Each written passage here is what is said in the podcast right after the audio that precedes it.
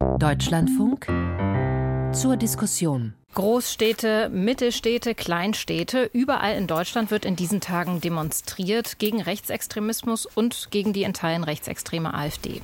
Auslöser für all das war eine Recherche über ein Treffen rechtsextremer Kräfte in Potsdam und das in einem Jahr, in dem mehrere Wahlen anstehen. Was folgt jetzt aus all dem? Welche Antworten haben Parteien und Gesellschaft auf die Herausforderung AfD und das vor allem auch auf kommunaler Ebene? Das ist mein Thema jetzt. Ich bin Sina Fröndrich und ich freue mich auf diese Runde. Wir sind am Nachmittag zusammengeschaltet. Im MDR-Studio in Erfurt sind zu Gast die CDU-Politikerin Lilly Fischer. Sie sitzt im Erfurter Stadtrat und bei ihr ist Thomas Jakob. Er hat in Kloster Fessra, einem kleinen Ort in Thüringen im Landkreis Hildburghausen, zusammen mit anderen alles Mögliche unternommen, um Konzerte Konzerte von Rechtsextremen zu verhindern. Hallo nach Thüringen, herzlich willkommen Ihnen beiden. Hallo. Hallo. Und aus Bayern, aus Bad Kissingen, hören wir Freier Lippold-Eggen. Auch sie macht Kommunalpolitik, so wie Lilly Fischer. Sie ist Stadträtin in Bad Kissingen, allerdings fraktionslos seit dem Sommer. Da hat sie nämlich die AfD verlassen, ist ausgetreten aus der Partei. Hallo, Frau Lippold-Eggen. Hallo an alle. Frau Lippert-Eggen, als Sie die AfD im vergangenen Sommer verlassen haben, da wurden Sie mit den Worten zitiert, dass die AfD genauso vorgehe wie die NSDAP 1933. Ist die AfD für Sie eine Nazi-Partei? Äh, mittlerweile ja. Äh, ich wurde auch oft gefragt, warum dieser Vergleich äh, mit den Nazis oder den Nationalsozialisten und 1933, mhm. äh, weil sich das zwar relativ langsam zumindest bei uns in Bayern abgezeichnet hat, dass dieses, äh, ja, wie soll ich das erklären, sich über andere drüber stülpen, äh, eine Aushebelung jeglicher Satzung, ein, eine, ein Machtgehabe, äh, auch den eigenen Mitgliedern gegenüber sich mittlerweile durchgesetzt hat. Und dann äh, haben wir halt auch schon vorher erlebt, und es wurde immer klein geredet, dass eben über die Telegram-Kanäle auch schon diese äh, aller Sellner äh, verbreiteten äh, Migrationspläne verbreitet wurden. Und wenn man dann nachgefragt hat, was es denn damit auf sich hat, wurde das immer runtergespielt. Und äh, für uns, also mein Mann und mich, war dann das Ende der Fahnenstange erreicht, als wir diese Aufstellungsversammlung hatten bei uns in Unterfranken Nord. Und unter dem Motto, äh, nachdem wir uns beschwert haben beim Landesvorstand, Bundesvorstand, Bezirksvorstand und da keinerlei Reaktion kam, war für uns klar, dass die alle mit diesen Gebären äh, der, der J, also der JA im Prinzip der jungen Alternative, der, jungen mhm. Alternative mhm. genau einverstanden sind und da war überhaupt kein Zweifel mehr, dass dieser Rechtsdruck jetzt tatsächlich innerhalb der Partei stattgefunden hat, auch wenn es noch einige gibt, die sagen, sie sind die Basis und sie kämpfen kämpfen dagegen an. Dafür haben Sie aber kein Verständnis mehr, höre ich raus. Ähm, können Sie denn den Zuspruch zur AfD verstehen, wenn Sie jetzt sagen, bei Ihnen ist letzten Sommer da der Groschen gefallen, bei Ihnen und Ihrem Mann, äh, bei äh, vielen, die die Partei wählen, scheint das ja nicht zu sein, so zu sein. Ja, also mittlerweile, ähm, ganz am Anfang habe ich mir auch gedacht, ja, okay, ich hatte auch noch Kontakt zu anderen AfDlern aus Unterfranken, die drin geblieben sind. Aber mittlerweile sehe ich das so, weil äh, die Widersprüche die, die widersetzen sich jeder Argumentation, dass man sagt, was wollt ihr daran noch verbessern? Die Kugel ist aus dem Rohr, äh, selbst wenn ihr mal gute Absichten hattet, aber ihr dringt damit nicht mehr durch. Und es ist halt immer noch dieser Glaube, vielleicht ändert sich ja doch noch was, aber die wichtigen Positionen, die sind mittlerweile alle mit stramm äh, rechtsradikalen J-Alern besetzt oder eben mit den alten Herren aus den rechtsradikalen Burschenschaften. Und ich sehe da überhaupt keine Möglichkeit mehr, außer auszutreten und zu sagen, ich mache das nicht mit. Mhm. Ähm, Lilly Fischer, ähm, wenn wir jetzt von Bayern nach, nach Erfurt schauen, ähm, Sie sind Stadträtin in, in Erfurt, also wenn wir nach Thüringen schauen, die Thüringer AfD, die gilt als gesichert rechtsextrem, ist der Landesverband von Björn Höcke. Verstehen Sie, wenn Menschen äh, sagen, da mache ich mein Kreuz? Ja, durchaus. Und ich glaube, dieses Verständnis muss man auch irgendwo als Politiker mitbringen, weil sonst hat man am Ende keine Chance, sie wieder zurückzugewinnen. Ähm, mittlerweile ist es ja so, wenn wir uns einfach die Umfragen in Thüringen anschauen, dass jeder dritte Wähler sein Kreuz bei der AfD aktuell machen würde. Insofern findet man in Anführungszeichen auch recht einfach die AfD-Wähler, gerade auch im Gespräch. Und die Probleme oder die Beweggründe, die sie aufbringen, um AfD zu wählen, kann ich verstehen Ich sehe es nur in vielen Dingen grundsätzlich anders und versuche sie dann eben auch von meiner Position zu überzeugen und äh, wiederzugewinnen. Mhm. Und wie Sie das machen, darüber werden wir im Verlauf der Sendung ähm, sprechen. Thomas Jakob, Sie haben mit dem Bündnis für Demokratie und Weltoffenheit ähm, Aktionen gegen Neonazi-Konzerte organisiert. Sie haben 2019 auch für die SPD für den Erfurter Landtag kandidiert. Können Sie verstehen, dass nach all dem, was wir über die AfD wissen, jemand trotzdem sagt, sie wähle ich? Sind Sie da ähm, bei Frau Fischer oder? Ähm, ja, ich bin da tatsächlich bei Frau Fischer, weil ich sage mal so, die Situation, die wir im ländlichen Raum haben, ist ja genau das. Es sind ja genügend Leute da, die die AfD wählen oder die zumindest ähm, Ansätze der Inhalte der AfD teilen. Und ähm, man muss dem ja begegnen und man muss es ja auch ernst nehmen, um genau auch zu sehen, äh, wie kann man dem begegnen, wie kann man Lösungsmöglichkeiten finden. Weil ähm, die Leute sind ja da und es sind Nachbarn, es sind diejenigen, die die einem tagtäglich begegnen. Und ähm, deswegen da tatsächlich ähm, muss man auch ein gewisses Verständnis an der einen oder anderen Stelle aufbringen können, um wirklich auch dann Argumente zu finden, wie kann ich dagegen argumentieren, wie kann ich äh, eine Versachlichung in bestimmte Diskussionen auch wieder mit hineinbringen und wie kann ich sie davon überzeugen, auch zurückzukehren zu dem demokratischen Weg. Auch wenn das ein sehr, sehr harter und schwieriger Weg ist, wie wir ihn tagtäglich auch erleben. Mhm. Frau Lippold-Eggen, ähm, ist das ein harter Weg, der sich lohnt? Sie haben ja als ähm, frühere AfD-Politikerin auch äh, viel Kontakt mit den Wählerinnen und Wählern gehabt. Ja, ähm, ich muss allerdings widersprechen, wenn es darum geht, äh, dass man sagt, es gäbe eine Chance für Rückgewinnung. Ich unterhalte mich hier ja nach wie vor mit den Bürgern. Äh, es ist wenig Verständnis da für die anderen Parteien, weil allgemein der Tenor ist, sie hatten ja lange Zeit. Äh, zum Beispiel auch die Migrationspolitik zu ändern. Jetzt wachen sie so langsam auf, aber wir glauben nicht daran, dass das tatsächlich eben Fahrt aufnimmt. Und äh, letzten Endes ist das so, dass man auch im Gespräch, auch wenn man sagt, äh, wisst ihr eigentlich, was ihr dann erreicht, wenn sollte mal äh, die AfD tatsächlich in der Regierung äh, mitarbeiten, äh, dass es nicht zu eurem Wohl ist. Es wird einem nicht geglaubt. Sie können reden, wie Sie wollen, aber es wird einem von einem überzeugten AfD-Wähler nicht mehr geglaubt. Man kann es mal ganz äh, äh böse ausdrücken und sagen, viele gerade die AfD-Wähler, mit den, mit den Wechselwählern kann man reden. Die sagen, ja, wir wussten nicht, dass das so schlecht ist und wir haben die halt aus Wut gewählt und äh, das wussten wir jetzt auch nicht und das geht gar nicht. Ich lasse mir nicht die Menschlichkeit nehmen, aber den überzeugten AfD-Wähler, da müssen sie sich schon viel, viel einfallen lassen, damit der umschwenkt. Da habe ich in gewissermaßen einen Dissens. Ähm, mhm. äh, weil, ganz mhm. ehrlich, das trifft für mich auch auf die anderen Parteien zu. Also ein überzeugter CDU-Wähler wird sich auch eh, eher wenig davon abbringen lassen, die CDU zu wählen. Und ich mhm. glaube auch, dass gerade sowohl die aktuellen Umfragen als auch die Potenzialanalysen. Die CDU aber natürlich nicht, nicht rechtsextrem. Also nein, warum nein, nein, sollte man nicht die CDU wählen? Es ist ja eine sehr grundsätzliche Frage, ob ich jemanden davon überzeugen kann, eine andere Partei zu wählen. Und die mhm. Umfragen zeigen uns, dass eben die AfD-Werte dann auch nach unten gehen, wenn man das tut, was, was sie sich in Anführungszeichen wünschen. Das haben wir im Übrigen auch gesehen, als es damals um den äh, Deutschland-Türkei-Pakt in der Migrationsfrage ging. Da sind auch ja. vorher die äh, AfD-Werte ganz nach oben gegangen. Und als dieser Pakt geschlossen war, sind die Werte wieder nach unten gegangen. Und das sehen wir aktuell auch. Und hier in Thüringen zeigt es sich auch in den Umfragen, dass es Potenziale nach oben, sehr wenig, aber auch Potenzial nach unten gibt bei der AfD. Und deswegen glaube ich auch, dass man da nicht den Mut und den Glauben verlieren darf, AfD-Wähler wieder zurückzugewinnen. Da gebe ich Ihnen völlig recht, wenn ich das kurz einwerfen darf. Natürlich, das ist das, was jeder Demokrat versuchen sollte.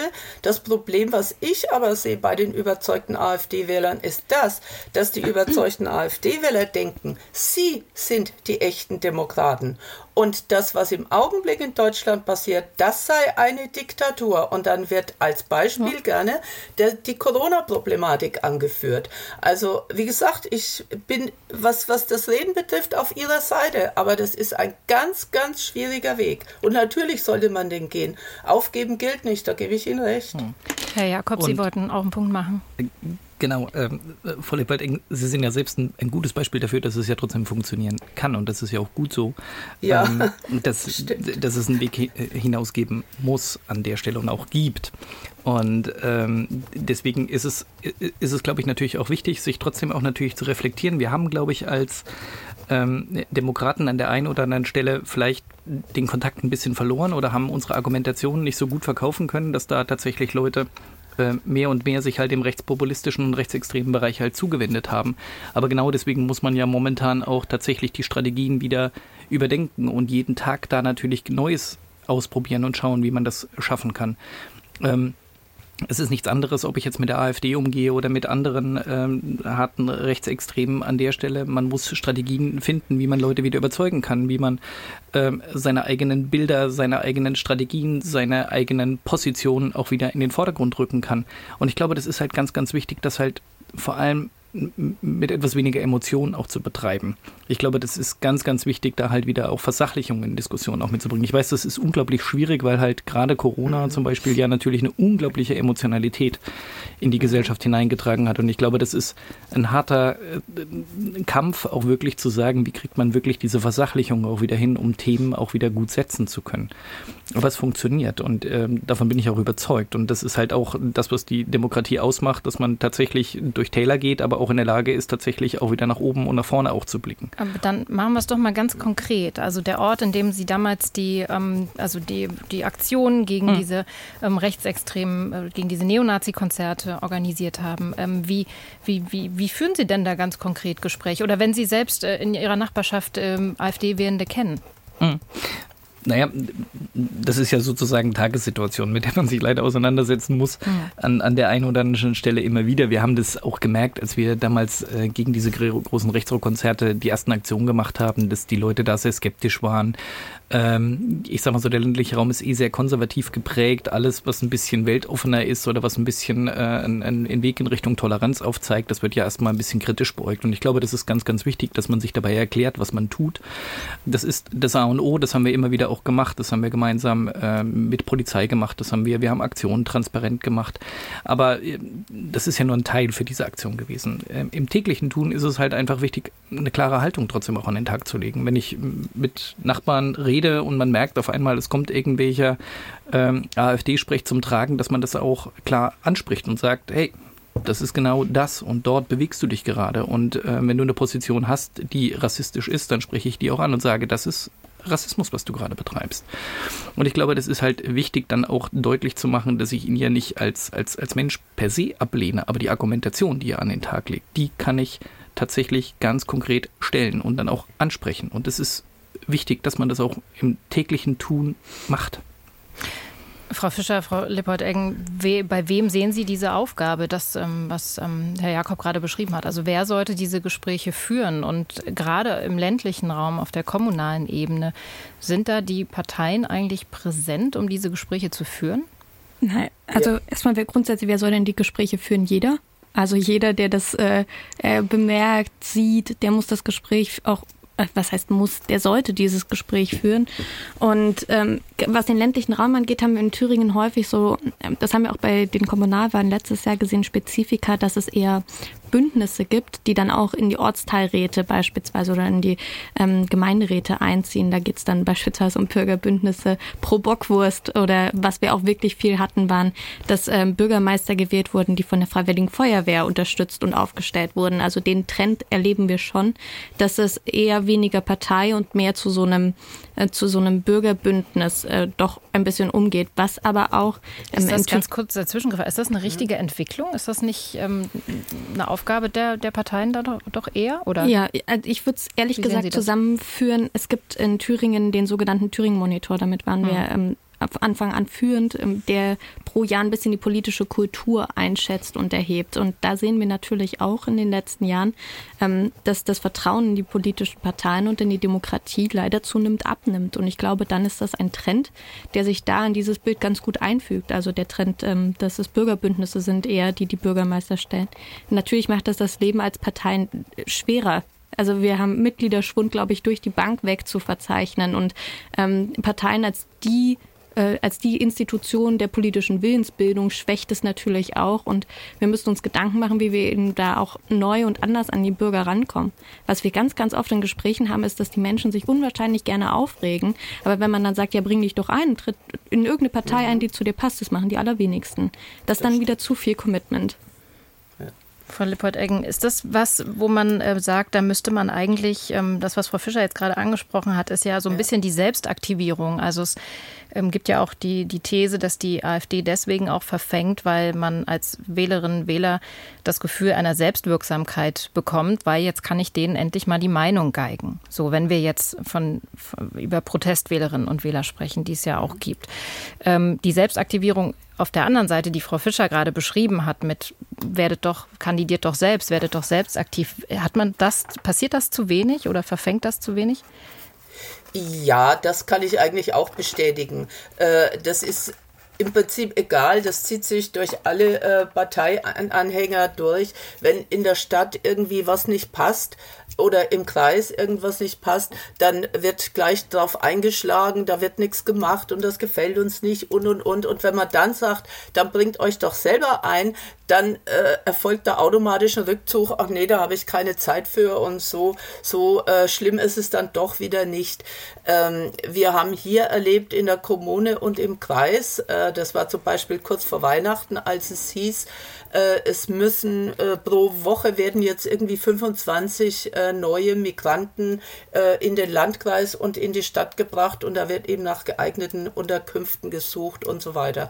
Also da haben wir dann schon erlebt, dass sich die Parteien, wir sind ja mittlerweile parteilos, gegenseitig ganz schön an den Kragen gegangen sind. Da geht es natürlich auch um Wählerstimmen, aber letzten Endes dann doch, und da muss ich unserem Landrat ein großes Lob aussprechen von der CSU, der dann eben deutlich gemacht hat, dass es hier nicht darum geht, wir wollen das nicht und äh, das geht auf gar keinen Fall, sondern letzten Endes auch dass sich jeder auf seine Menschlichkeit besinnen sollte.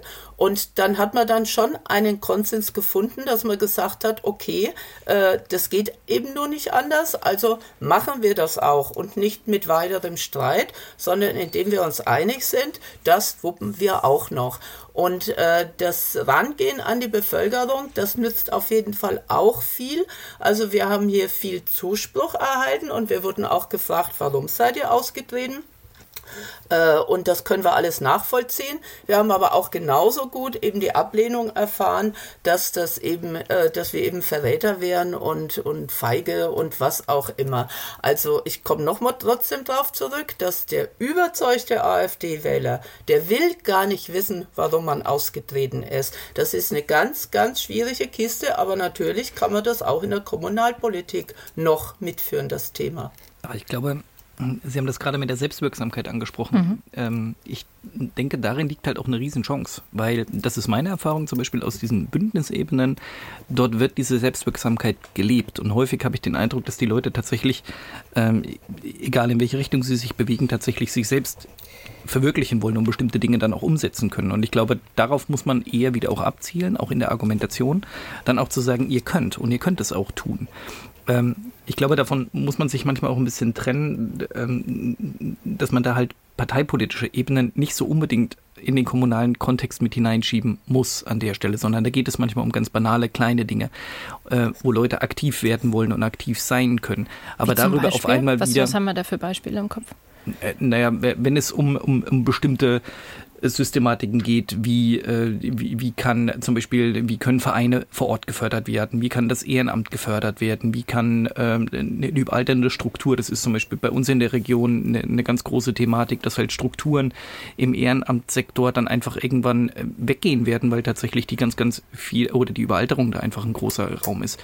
Wie kann dort ähm, der Kinder- und Sportbereich aufrechterhalten werden? Und das sind Dinge, die können halt selbstständig auch betrieben werden, indem man sagt, okay, wie finde ich jemanden, der aktiv mit einsteigt. Wie finde ich jemanden, der einen Trainerschein macht? Wie kann ich das als Kommune mit betreiben? Da muss ich kein Partei, äh, parteipolitisches Spiel an der Stelle spielen, sondern da kann ich einfach Leute motivieren zu sagen, beteiligt euch daran. Und ich glaube, das ist ganz, ganz wichtig, auch für dieses demokratische Verständnis zu sagen, ich kann das selber tun und ich bin allmächtig. Und ich glaube, das, was die AfD ja betreibt, ist eher häufig an der Stelle auch das Spiel, nee, das könnt ihr nicht, sondern das könnt ihr nur über uns machen, weil wir sind die Einzigen, die das ordentlich können. Und dem kann man darüber auch begegnen und sagen, nee, ihr könnt individuell selbst gut sehr wirksam sein. Ich würde gerne noch mal ein Nee, ich, ich wollte noch kurz was dazu sagen. Äh, aber das wird ja so oder so betrieben. Äh, Herr Jakob, äh, dass man eben äh, in die Gemeinden reingeht und auch in der Stadt die einzelnen Vereine auch fördert. Da gibt es ja Förderprogramme und alles und die diesen Zusammenhalt fördern. Also da sehe ich jetzt weniger das Problem. Natürlich gibt es bei der JA oder so diese Nepperschlepper Bauernfänger, die sagen, okay, wir bieten euch etwas und wenn ihr zu uns kommt, dann habt ihr auch eine Zukunft, auch eine berufliche. Aber das sehe ich jetzt nicht als Hauptthema, weil ich bin der Meinung, dass die Vereine und, und wenn man allein an die ganzen Musikgruppen denkt, die hier sind und die ganzen Sportvereine, dass das auf jeden Fall wirkt. Das ist ja Aber trotzdem haben vielleicht Sie da junge AfD-Wähler dabei. Ja, da gibt es, glaube ich, große Unterschiede ja. auch zwischen ländlichen Raum sagen, und städtischen ja. Gebieten. Ja. Also ich erlebe das bei meinem Freund sehr, sehr konkret. Ähm, der wohnt in Greifswald.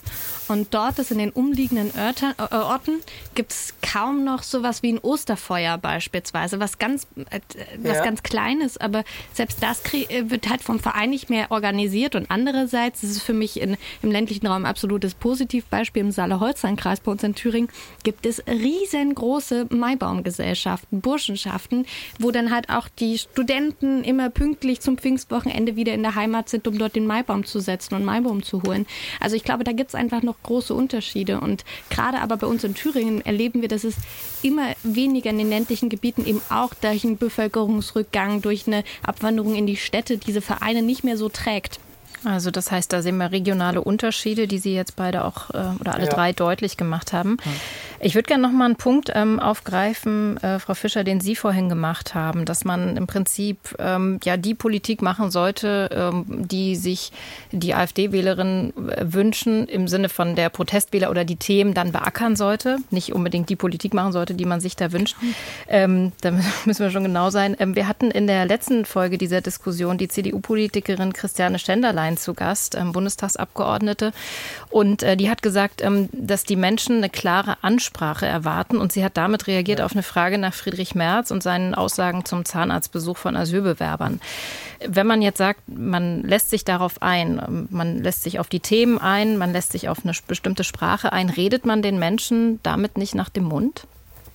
Ich weiß, also in allererster Linie sollte man sich auf die Themen einlassen und seine Sprache nicht so ändern, dass man wirklich wirkt wie, äh, wie ausgetauscht. Also ich bin ein großer Fan davon, weiter so zu sprechen, wie ich sowieso tue und mich nicht an irgendetwas anpassen oder irgendjemanden anpasse ähm, die Themen aber aufzunehmen und die zu lösen auf die ganz eigene Art und jetzt mal groß gesprochen auf meine Partei eben als CDU Lösungen für die Probleme zu finden, die den Bürgerinnen und Bürgern eben auf den Fingernägeln brennen. Das ist, glaube ich, die Aufgabe, die Politik hat. Und ähm, ich hatte letztes Jahr im Dezember noch eine Diskussion und ähm, ich sage das sehr gerne, weil äh, it's easier said than done. Es ist einfach gesagt als getan, aber wir müssen halt gute Politik machen, um die Menschen wieder zurückzugewinnen. Weil das ist für mich ja der Hauptpunkt, warum uns die Menschen nicht mehr wählen oder warum sie ähm, nicht mehr in der demokratischen Mitte wählen. Weil wir eben, und das ist ja ein Punkt, 16 Jahre hatte die CDU Zeit und dann dachte man sich, ach Mensch, komm, jetzt probiere ich mal anders, jetzt wähle ich mal den Olaf Scholz oder ein bisschen FDP, aber die machen es jetzt nicht unbedingt besser, offensichtlich, sonst wären die Wahlumfragen nicht gerade so. Und äh, die, dann bleibt halt für viele im Kopf nur noch als Alternative die Alternative. Mhm. Und die Lösung dagegen ist, gute Politik zu machen, endlich wieder auf die Bürgerinnen und Bürger einzugehen und vor allem, und da hat ja Frau Schenderlein einen total wichtigen Punkt, das auch gut zu erklären. Also wir müssen ja auch mal anfangen, unsere politischen Erfolge ordentlich zu kommunizieren. Und ähm, das mal versuchen wir hier in Thüringen wirklich händeringend äh, immer wieder klar und deutlich zu machen. Ähm, Carsten Linnemann beschreibt das so schön als CDU pur und ich glaube, da müssen wir einfach um, als CDU, um Bürgerinnen und Bürger wieder für uns zu gewinnen, hart dran arbeiten. Jetzt, ähm, Aber da, ja, Herr Jakob?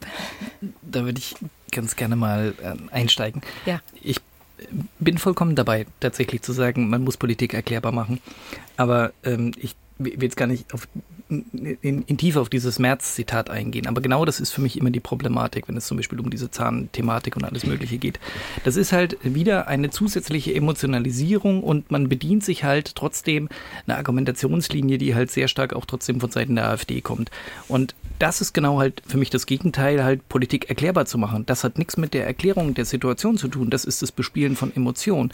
Und ich glaube, man muss halt ähm, da tunlichst immer darauf aufpassen, alle in diesen, in, alle, die sich parteipolitisch bewegen, tatsächlich sehr dosiert und vorsichtig mit Emotionen zu spielen. Weil gerade halt bestimmte Ängste, bestimmte Sorgen, bestimmte Befürchtungen, Vorbehalte, die sind halt schnell bedienbar. Und genau darin liegt halt der, der Trick, glaube ich, auch bewusst zu sagen, ich kann mich da auch mal ein bisschen zurückziehen, ohne dass ich da halt eine besondere Aufmerksamkeit bekomme, sondern dass ich halt in dieser Versachlichung und Erklärung der Politik bleiben kann.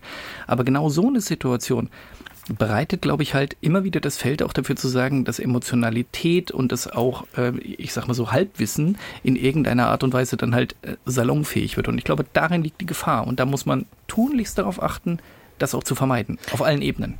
Also Sie sagen jetzt ähm, beide, aber im Prinzip Politik äh, besser erklären. Ich würde noch mal zu ähm, dem zurückkommen, Frau Fischer, was Sie gesagt haben. Man muss gute Politik machen. Sie sind ja nicht die einzige äh, Politikerin, die ähm, diese, die das so formuliert. Ähm, aber was ist denn gute Politik? Also das ist, ich will jetzt nicht sagen, es ist eine Floske, aber irgendwie ist es, ist es doch eigentlich eine ja, Floske. Klar, klar das, aber weil ja also, jeder was anderes darunter versteht. Na, weil es vor allem auch so einfach klingt. Ne? Also klar ist das eine Floske. Floske und jeder versteht mit Sicherheit auch etwas anderes unter guter Politik. Also für mich ist, äh, äh, das hat ja auch was mit politischer Agenda am Ende zu tun, äh, die man setzen möchte. Ich glaube aber, dass ganz grundsätzlich darüber einfach steht, dass man das Leben der Menschen einfacher machen muss, weil der Eindruck, den ja die Bürgerinnen und Bürger haben, ist, dass es, dass wir zwar sehr gut leben, aber dass irgendwie ein gewisser Abstieg stattfindet. Die sehen ja auch, dass wir wirtschaftlich gerade nicht auf der Höhe sind. Die sehen, dass unser Wirtschaftswachstum nicht äh, so nach oben geht, wie das andere Länder verzeichnet. Sie sehen ja auch, dass wir Krieg haben. Das, das, es kostet alles einfach mehr. Und all das macht ja am Ende des Tages ähm, das Portemonnaie nicht nur schwerer oder eigentlich leichter, weil es ist immer mehr draußen, sondern es macht halt irgendwie auch das Leben schwerer. Und Politik muss dafür Lösungen haben. Eine ganz banale Sache, die wir da auch vorgeschlagen hatten, war ja beispielsweise auf Lebensmittel die Mehrwertsteuer auf 0% zu senken. Also alles, was im alltäglichen Leben gebraucht wird, Grundnahrungsmittel, das würde den Einkauf schon mal etwas günstiger machen. Und solche Lösungen, glaube ich, zu finden, das ist nicht immer einfach. Deswegen sage ich auch, es ist leichter gesagt als getan. Aber solche Lösungen zu finden und gut zu kommunizieren, das ist in meinem Empfinden gute Politik. Frau Lippert-Eggen, wie gucken Sie da drauf? Äh, ja, ich habe jetzt so ein Déjà-vu. Äh, man kann über vieles reden mhm. und man kann sagen, das könnte man machen, das könnte man machen. Irgendwie weiß man ja, wie es gehen könnte. Man muss dem Bürger nicht nach dem Mund reden, aber man weiß ja auch als Politiker und da äh, gibt es viele, die das ja auch bestätigen, die sagen, das müsste gemacht werden, das, das, das. Ich will das jetzt nicht im Einzelnen aufzählen. An der Rentenpolitik müsste gefeilt werden, an der, an der äh, Bildungspolitik. Und das sind ja Probleme, die seit Jahrzehnten bestehen. Und es wurde viel besprochen. Aber das Gefühl beim Bürger ist, es wird nichts umgesetzt. Und daher kommt diese Politikverdrossenheit. Wenn Sie heute zum Beispiel hören, ich weiß nicht, wer die Haushaltsdebatte heute gesehen hat im Bundestag, äh, da hat die Alice Weide zum Beispiel gesagt, äh, über diese Mittelstandsproteste geredet. Und äh, diesen einen Satz, den kann ich auch unterschreiben, auch wenn es die Alice Weidel war, dass sie sagt, die Leistungsträger der Gesellschaft, die sind ausgelaugt. Es wird viel zu wenig für die Leistungsträger gemacht. Und wenn sie das Gefühl haben, sie arbeiten und arbeiten und kommen auf keinen grünen Zweig, und jetzt kommt dieses andere Beispiel, was ich auch immer zu hören kriege in der Stadt, ja, aber die anderen, die kommen, müssen nichts machen. Wie will ich dieses Argument entkräften? Das, ja, das, kann ich nicht ich entkräften. Glaube, das, das ist das Problem, dass die Politik zu wenig umsetzt. Das Argument muss man nicht entkräften, sondern was ist denn die Antwort darauf? Das ist doch, das ist doch der, der, der Kernpunkt dieser Debatte auch. Also wenn ja, Frau was Weidel, Sie denn darauf? wenn Frau Weidel sagt, die Leistungsträger, die sind ausgelaugt, ist okay. Mein Chef sagt auch, Leistung muss sich in diesem Land wieder lohnen. Also Mario Vogt sagt, also okay, jetzt könnte man ihm natürlich auch direkt wieder AfD-Sprech unterstellen. Aber ich glaube, die Lösung darauf muss ja sein, dass du am Ende des Monats eben, und das sagen Sie ja auch, mehr im, im Portemonnaie haben musst. Ja, aber ähm, das allein reicht nicht. Wenn mir die Ärzte sagen, die Klinikärzte, sie können nicht mehr. Wenn ein Mensch nicht mehr kann, kann er nicht mehr. Das, das muss doch mal akzeptiert werden, auch von der jetzigen Politik, egal welche, welche äh, Fraktion das ist. Dann muss ich mir doch mal überlegen, wenn ein Mensch nicht mehr kann, habe ich ihm nicht schlicht und einfach zu viel zugemutet. Und dann hilft es diesen Menschen nicht, wenn man noch mal zwei Jahre drüber redet, sondern dann müssen Lösungen her. Ja, aber was wäre denn Ihre Lösung? Werden. Bitte? Was wäre denn Ihre Lösung jetzt da drauf? Also ich meine, Sie haben ja einen Egal, total richtigen Punkt, aber nur zur Umsetzung eine rasche Umsetzung. Zum Beispiel, ich nehme jetzt nur mal als Beispiel, jetzt ist ja in aller Munde, heute haben sich die Ministerpräsidenten darauf geeinigt, dass es Bezahlkarten gibt, damit diese ganze Schleuserproblematik weg ist und, und, und. So, jetzt ist doch jeder gespannt, der sagt, Mensch, endlich tun sie mal was. Unsere Gesetze, die haben wir schon seit langem, da müssen wir nichts ändern. So, jetzt ist jeder gespannt, wird es umgesetzt oder nicht. Und da bin ich selber auch mal gespannt, in welcher Schnelligkeit das passiert. Herr Jakob, und es wird von den Bürgern ja beobachtet. Das ist ja ganz klar. Herr Jakob, jetzt ähm, hören wir hier quasi auch wieder eine Problembeschreibung. Mhm. Ähm, ich glaube, Sie wollten selber was sagen, aber ich gebe Ihnen einfach mal noch eine Frage mit. Ähm, reden wir zu wenig darüber, was eigentlich auch gut läuft? Ah ja, ja, ja, das, ja das, ist, das ist tatsächlich so. Und ich fand ähm, gerade die Diskussion jetzt gerade schon sehr spannend. Und ich, ich, muss ganz ehrlich sagen, ich tue mich immer schwer damit, äh, tatsächlich ähm, einerseits, Frau, äh, was Frau Fischer gesagt hat.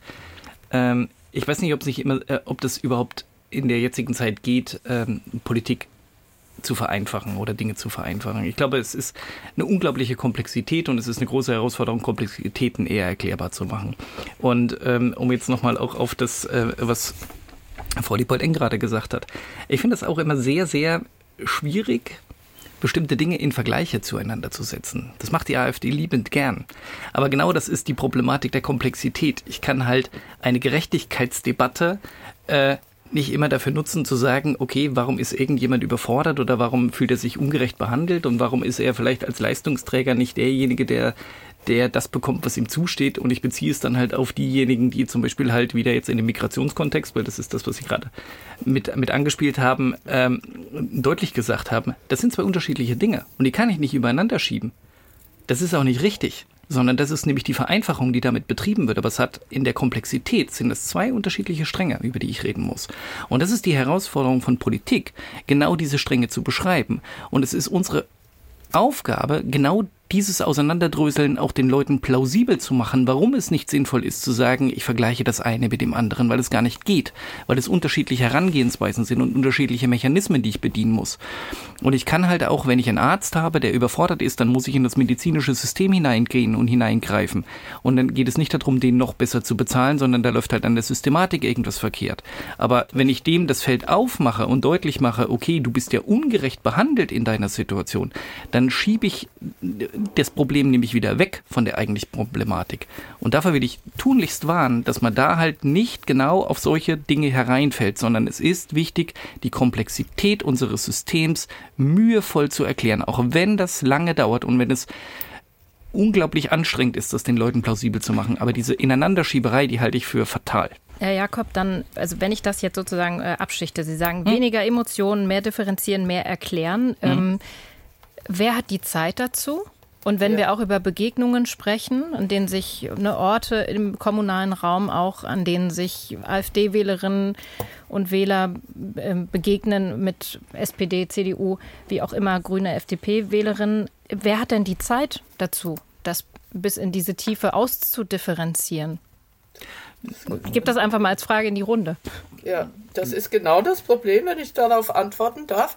Äh, das ist zwar alles sehr abstrakt und das kann man als Konstrukt auch befürworten, da haben Sie völlig recht. Aber das passt nicht in die Alltagssituation der meisten Menschen hinein. Die haben weder die Zeit noch drüber nachzudenken. Die sehen, äh, dass am, am, äh, am Monatsende nichts mehr im Geldbeutel ist. Die sehen, dass die Kinder in der Schule nicht mehr mitkommen, weil, weil, weil.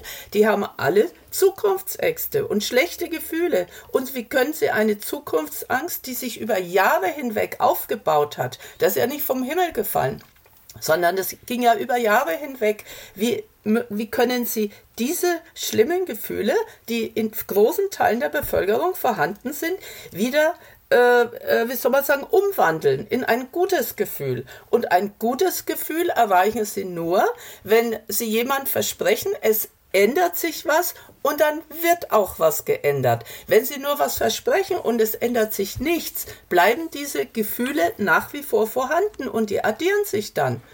Ich will nochmal zurück zu der Frage mhm. kommen, ähm, ob wir nicht mehr genug über Positives reden. Weil genau das ist die Antwort auf das, äh, was Sie gerade gesagt haben meines Erachtens geht es uns erstmal unwahrscheinlich gut. Und wie oft ich das erlebe, dass mit einem Aperol Spritz in der Hand erzählt wird, dass doch Deutschland den Bach runtergeht, ähm, das ärgert mich dann immer sehr. Weil ich, ich Ihnen recht. Ja. Weil, weil ich glaube, dass wir, ich bin der Überzeugung, wir leben immer noch in einem sehr, sehr guten Land. Wir haben sehr, sehr gute Standards. Viele Menschen beneiden uns darum. Wir hatten neulich wieder ein Video aus einer amerikanischen Talkshow gesehen, wo es darum ging, dass du als Vater in, selbst in Deutschland irgendwie auch mit äh, ähm, Paternity Leave bekommst und dass wir eben eine hervorragende Gesundheitsversorgung haben. Also, äh, keine Ahnung, ich möchte lieber in, in Deutschland mir einen Weisheitszahn gezogen bekommen als äh, woanders. Ähm, insofern, ich glaube, dass wir darüber viel, viel mehr reden müssen, weil das zu so einem gewissen Gefühl, ich habe halt, oder das ist mein Eindruck, wir sind so unwahrscheinlich satt geworden. Wir sind so satt geworden von, von dem, was wir haben und wir wollen immer noch mehr. Und ich bin ganz ehrlich, ich will auch noch mehr. Ich möchte auch noch besser werden. Und ich habe da auch Bock, dass das Land noch besser wird. Aber um noch besser zu werden, müssen wir ja erstmal finden, dass wir schon gut sind. Weil ja von gut die Steigerung besser ist und nicht von schlecht. Und da müssen wir wieder hinkommen. Dazu zählt vielleicht auch die Komplexität zu, er, äh, zu, zu erklären, aber es zählt auch dazu, den Menschen zu erklären, was die konkrete Problemlage ist und dass die Antworten nicht einfach sind. Und mal runtergebrochen auf den Wahlkampfstand. Wie oft die Menschen erstmal fünf Minuten meckern und brüllen wollen. Also teilweise wirklich brüllen wollen. Und dann hat man irgendwann den Fuß in der Tür und sie hören auf zu reden und man kann ihnen erklären, dass es halt doch nicht so einfach ist. Also es gibt ja offensichtlich doch noch Menschen, die die Zeit mitbringen, sich das erklären zu lassen. Mhm. Und die, die sich das eben nicht mehr erklären lassen wollen, denen, also da tut es mir leid. Also mehr wenn, als wenn probieren kann ja. ich ja auch nicht mehr. Frau ja, wenn bitte? ich da noch kurz dazwischen ja, kurz darf. Hm. Ja, ähm, ich gebe Ihnen vollkommen recht. Das haben wir auch am Wahlkampfstand erlebt, ja, und, und, und. Und dann heißt, äh, ich wähle euch doch nicht. Und wenn man die Prozente sieht, haben sie einen dann doch gewählt. Also was der Wähler am Wahlkampfstand von sich gibt, äh, da bin ich immer sehr vorsichtig, auch heute noch. Aber es wir ist doch ein guter ein Ort, um ins Gespräch wir, zu gehen. Das ja, ja natürlich. Ja, aber wir hatten ein Problem bei der letzten Landtagswahl, vergangenes Jahr. In den besten Wohngegenden, sowohl in der Stadt Bad Kissingen als auch im Kreis, waren die meisten AfD-Wähler. Wie erklären Sie sich das? Das ist genau der Mittelstand. Das sind nicht irgendwelche Underdogs oder arme Leute oder arme Rentner, sondern das war genau da, wo die Leute leben, wie Sie selber sagen, mit dem Prosecco-Glas in der Hand. Wie kann man sich das erklären? Ich verstehe es ehrlich gesagt nicht. Könnte es ein rechtsextremes Gedankengut sein? Nein, ich, ich, sorry, das halte ich für, für vereinfacht. Vom gesellschaftlichen Abstieg? Man weiß es nicht. Na, das, auch das sehe ich, ich, das habe ich vorhin schon einmal kurz angesprochen. Ich glaube, das ist dann eher diese, ach, Robin Alexander hat das so schön gesagt, dieses, ach, 16 Jahre Union und. Ich ähm, jetzt mal auf, ja. 16 Jahre Union und jetzt wähle ich mal was anderes und irgendwie die machen es auch nicht gut und dann, dann muss ich es halt doch nochmal woanders probieren. Das kann ich nicht gut finden, aber ich ich unterstelle denen nicht rechtsextremes Gedankengut. Ich unterstelle denen halt leider irgendwie diese Enttäuschung und das, das tut, also da, da, da hat halt Politik versagt. Also ein bisschen widerspreche ich dabei. Also trotz allem, wir bewegen uns ja jetzt mittlerweile in Wahlen, wo äh, es, es nicht mehr das erste Mal ist, dass man Protest wählt, sondern mittlerweile tatsächlich eher fast eine Verstetigung ja da ist. Und deswegen muss ich natürlich auch trotzdem anerkennen zu sagen, da hat sich rechtsextremes Gedankengut schon auch mit verfestigen können, sonst würde es nicht passieren. Also nicht in dieser, nicht in dieser Größenordnung an der Stelle. Ähm, Darf ich Sie kurz unterbrechen? Jo. Vielleicht eine ganz gewagte These, war es schon immer da? Und ja, es hat klar. sich nur keine Bahn gebrochen und diejenigen wurden nicht gewählt, weil äh, dieser, ich sage jetzt mal Mittelstand, eben nicht das Gefühl hat, hatte, dass er von irgendetwas bedroht wird. Und offensichtlich muss ja eine gewisse Überzeugung da sein. Ich glaube nicht, dass ein Mittelständler, äh, jemand mit einer guten Ausbildung und je, jemand mit Zukunftschancen dann aus Protest die AfD wählt. Das kann ich mir ehrlich gesagt nicht vorstellen. Herr Jakob. Naja, die Konstellation, ich beäuge das ja auch bei uns im, im, im, im, ländlichen Raum. Und natürlich hat, hat man dort eine ganze Reihe auch an Mittelständlern oder beziehungsweise auch an, an äh, kleinen Unternehmern, die, wo ich weiß, dass sie in, ganz klar in Richtung der AfD gehen. Kann ich nicht verstehen, weil im Endeffekt tatsächlich ähm, graben sie halt an ihrer Zukunft auch herum. Auch diese wirtschaftliche Stärke, wenn ich mir die Region angucke, da wird das Thema der Zuwanderung munter weggeblendet, aber es ist ihre Zukunftsthematik, weil tatsächlich äh, geburtentechnisch nichts nachkommen wird. Das ist einfach Fakt. Wenn man sich die ja. Zahlen anschaut, dann habe ich dort eine Problematik, dass Fachkräfte irgendwann in Gänze fehlen werden. Das heißt, es wird Richtig. zu einem wirtschaftlichen Abschwung kommen. Aber eine Diskussion mit denen dazu zu führen, zu sagen, hey, ihr müsst ein bisschen weltoffener werden, damit ihr die Leute hierhin überhaupt locken könnt, damit Familien hierher kommen und bleiben werden, das ist ganz schwierig, in, in die Diskussion auch da natürlich mit einzusteigen.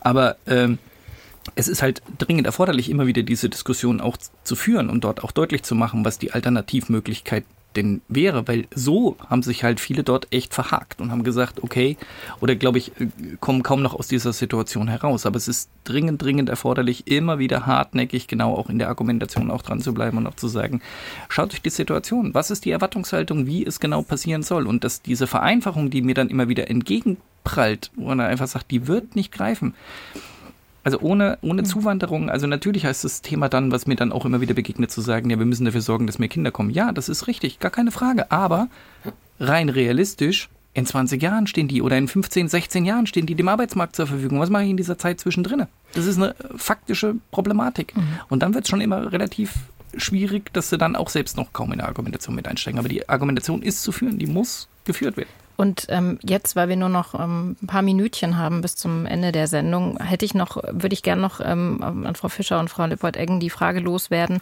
Wir haben jetzt viel über die Wählerinnen und Wähler gesprochen. Wie ist es eigentlich mit AfD-Mitgliedern selbst? Frau Lippold-Eggen, haben Sie da noch Kontakt und suchen Sie das noch das Gespräch zu früheren Parteigenossen? Also ich habe zu einer früheren, äh, zu einem früheren Mitglied äh, noch Kontakt, äh, die mir sagt, sie bleibt noch drin, um diese Bösen, sage ich jetzt mal, noch ein bisschen zu ärgern.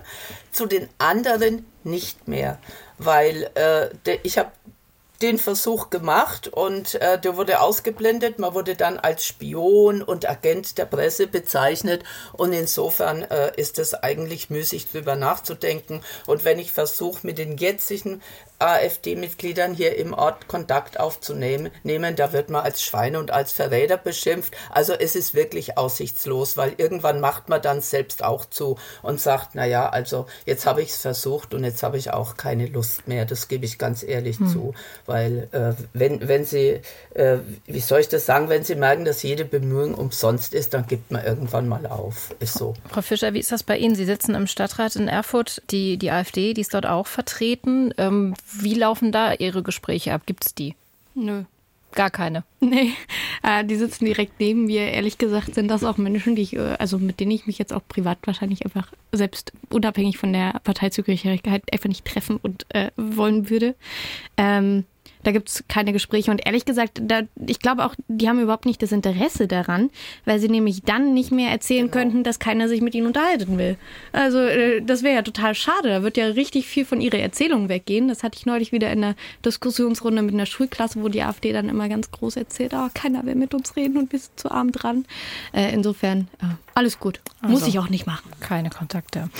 Das war unsere Diskussion über mögliche Antworten auf die Herausforderungen AfD. Danke an Lilly Fischer, gerade gehört, CDU-Stadträtin aus Erfurt. In der Runde dabei war auch Freier Lippold-Eggen, Stadträtin aus Bad Kissingen, zugeschaltet von dort. Sie war früher AfD-Mitglied bis vergangenen Sommer noch. Und Thomas Jakob war zu Gast, der sich mit seinem Bündnis erfolgreich gegen Rechtsrockkonzerte in seiner thüringischen Heimat gestellt hat. Ich danke Ihnen drei. Danke fürs äh, gemeinsame Nachdenken, für, fürs Mitdiskutieren und verabschiede mich. Tschüss. Tschüss. Vielen Dank. Tschüss. Ciao. Tschüss.